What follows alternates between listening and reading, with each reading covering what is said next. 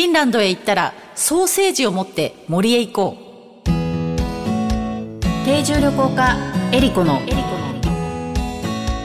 旅して暮らして世界と言葉。言葉この番組はお菓子の不二家の提供でお送りします。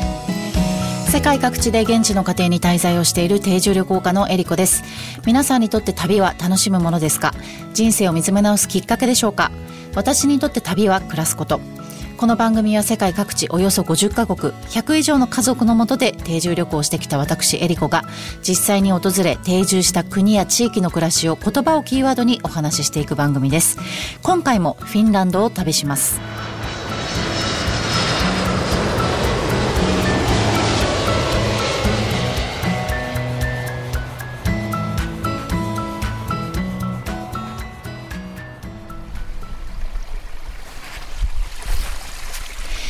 フィンランド、ヨーロッパ北東部にあり、スウェーデン、ノルウェー、ロシアと国境を接している国です。首都はヘルシンキ。国土は日本よりやや小さく、人口は550万人。フィンランド語とスウェーデン語が公用語です。日本ではムーミン、マリメッコ、サンタクロース、陶器のアラビア、イッタラなどが有名ですね。世界幸福度ランキングでは4年連続1位を獲得している国です。世界ではいろいろな言語が話されていますが、言葉にはその国の歴史や文化、習慣がぎゅっと詰まっています。言葉を知ればその国のことがより深く感じられます。今回の旅言葉は、メッツァです。メッツァ。これはフィンランド語で森という意味なんですね。えー、皆さん普段森に行くことはありますでしょうか？えー、私はですね、鳥取県出身で、まあ、山が近くにあったので、地元にで住んでる時は結構その山に入ったりとか、まあ、森と言いますかね、山ですよね。あのー、に入って、あのー、まあ、そういった、こう、トレッキングであったりとか、あとこうキノコを取ったりとかこうベリーをね取ったりとかっていうことをたまにしていたような気がするんですけど都会でね生活してるとどうしても森が近くにないのでなかなか触れ合う機会がないのかなと思うんですがフィンランドは世界で最も森が多い国の一つなんですね。で国土がえー、国土のおよそ70%が森で占められているということでこ、もうほぼ森ですよね。で、ヨーロッパでは一番多いというふうに言われています。で、フィンランドの南東部にカレリア地方という地域があるんですけれども、あの、ここは、あの、森や湖がとっても特に多い地域なんですね。で、ここに、あの、私3週間ぐらい滞在をしていたんですけれども、あの、この場所はですね、あの、この文化とか風景に影響を受けた芸術家がいまして、あの、作曲家のシベリウスさんという方なんですけども、あの、彼はですね、このカレリア地方を題材とした作品を多く残しています。あと、フィンランドのですね、国民的女児誌、カレワラというのがあるんですけども、これもカレリア地方に伝わる交渉詩でして、フィンランド人の心の拠り所とされています。まあそういったあの歴史も文化もとても深いあの地域なんですけれども、私が滞在させてもらったのはですね、シルッカさんという女性とアールトさんというあの男性、まああのご夫婦なんですけど、60代の。あのそういった家族のもとにで滞在をさせてもらったんですけどシルカさんは音楽学校の校長先生でとてもアクティブな女性なんですけどあの旦那さんのアールトさんはですね、まあ、定年退職をしていてあのもう働いていらっしゃらなかったんですけどとってもおとなしい方であの多分滞在中ですね私と全部合わせても何フレーズしか多分喋ってないっていうくらいすごく無口なあの方だったんですね。で、彼らと一緒にですね、休みになると、あの、まあ、前回ね、あの、お話しさせていただきましたけど、フィンランド人はサウナに入るというね、お話をさせていただきましたが、実はですね、森にも本当によく出かけるんですね。で、このカレリア地方にコリ国立公園という公園があるんですけれども、そこに彼らと一緒にトレッキングに出かけたことがありまして、まあここはいろんなトレッキングコースがある森なんですけど私たちが歩いたのは7.2キロのコースだったんですねだいたいそれを4時間ぐらいかけて歩いたんですが古里国立公園っていうのが氷河期時代に作られた岩盤とかが残っていて、まあ、カレリアの原型の姿をこう残しているって言われている場所なんですね。で本当にあの静かな森でですねなんていうんですかね音が本当風の音と水が流れる音ぐらいしか聞こえないんですけどこう土のね柔らかい感触だったりとかあとトナカイ草っていうのが生えてるんですけどトナカイがね食べる草なの一つなんですけどこう淡い緑色のねとっても綺麗な草が生えていてあのそういったものを見ながらねあのこう歩いてたんですけども途中ですねこう火を起こせる場所があってそこであのソーセージを焼いて食べたんですけどあのこれあのこの間ゲストに来てくれた台所探検家の岡根谷美里さんもですねこの話をちょうどしてくれてあのソーセージってマッカラっていうんですですけどこのマッカラを彼女もね食べた森の中で食べたっていう話をしてくれたんですがこのソーセージを串に刺してでこう火で炙って食べるんですね。そうするとこのマッカラの皮があのこう裂け目ができてそこがすごいパリパリして中がとってもあのジューシーなんですけどこれをですね森の中で食べるともう格別に美味しいんですよ。多分この森の匂いとですねなんていうんですかこのマッカラが焼ける匂いとあと、まあ、いろんなものが混ざってとっても格別な味がするんですけれども、まあ、途中ねこうコーヒーを飲んだりしながらもあの歩いていてでなんか面白いなと思ったのは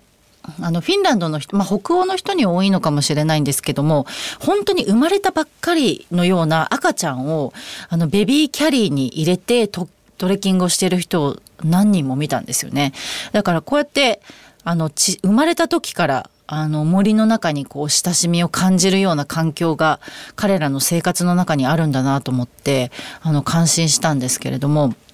あのフィンランド人ってこう自然に対するこう感覚っていうのがちょっと私たちには持ってない感覚で接しているのかなっていうようなところがあってあのー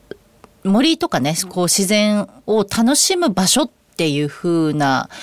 こととして捉えているよりはこう自然と自分をこう馴染ませるような場所にしてるようなね感じがしたんですよね。でこのフィンランド人と自然を象徴する事柄っていうのをあの考えてみたら2つほどあったんですね。でその1つ目があの自然に従う生き方っていう言葉自体があるんですけどあのルオムっていう言葉があってそれがまあフィンランド語で直訳するとこう自然に従う生き方っていう意味になるんですけどもまさにそれをこう森とか自然からね身につけてるような気がしたんですね。であのフィンランドの有名なムーミンありますよね。でムーミン谷の冬っていう本の中にこんなセリフがあるんですよ。私北風の国オーロラのことを考えていたのよ。あれが本当にあるのかあるように見えるだけなのかあんた知ってる？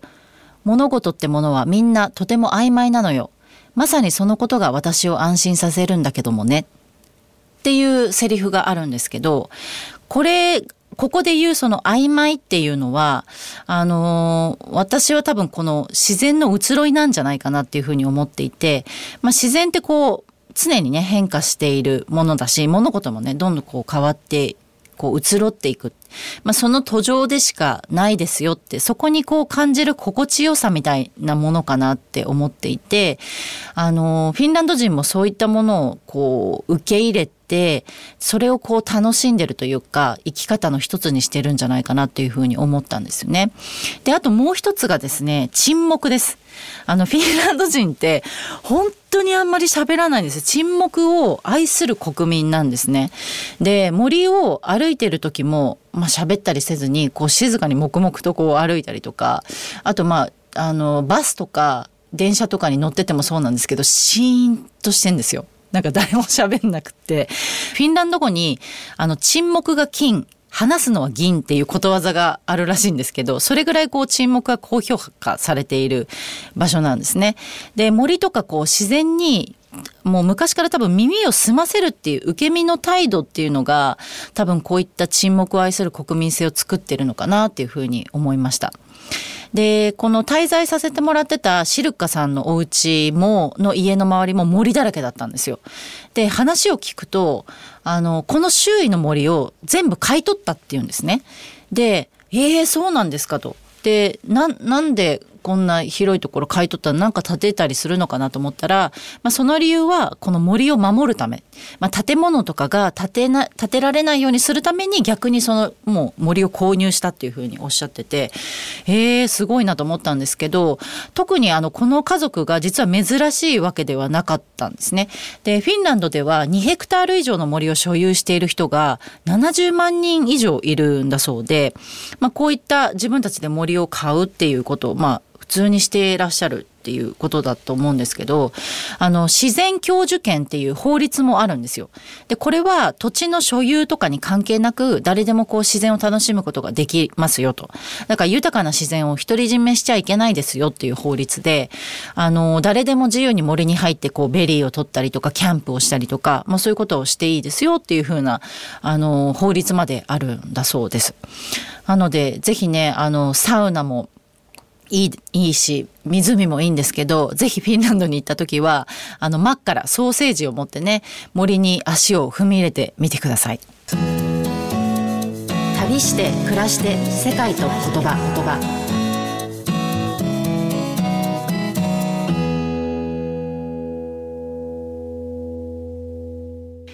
ここでお知らせです。富士屋のウェブサイトに私、エリコがペコちゃんと一緒に旅をして見えた世界の国々の文化や習慣についてのコラムが掲載されています。富士屋のウェブサイトのトップページからペコちゃんの森のバナーをクリックしてエリコペコちゃんの旅の記事にお入りください。ペコちゃんの森ウェブサイトは、富士屋ファミリー文化研究所が行う様々な活動を楽しくご覧いただけるご報告の場であると同時に、お客様とのコミュニケーションの場としても活用していただけるサイトで、毎月定期更新しています。エリコペコちゃんの森のコラムの他にも、長野県黒姫にあるペコちゃんの森の様子や、森林整備活動のご報告、スマイルをテーマにした川柳の募集、オリジナル壁紙カレンダーがダウンロードできるコーナーなどもあります。ぜひ、藤屋のウェブサイト、ペコちゃんの森を覗いてみてください。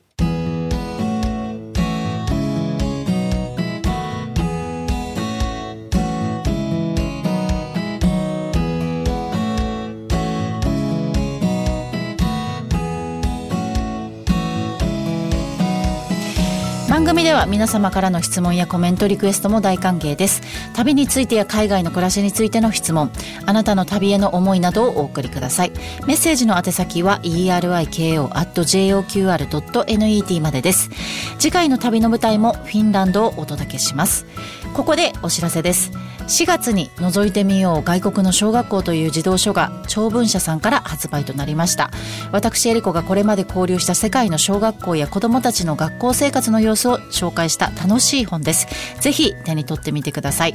それでは次回も旅しましょう。旅して暮らして世界と言葉。お相手は定住旅行家のエリコでした。ヘイヘイ。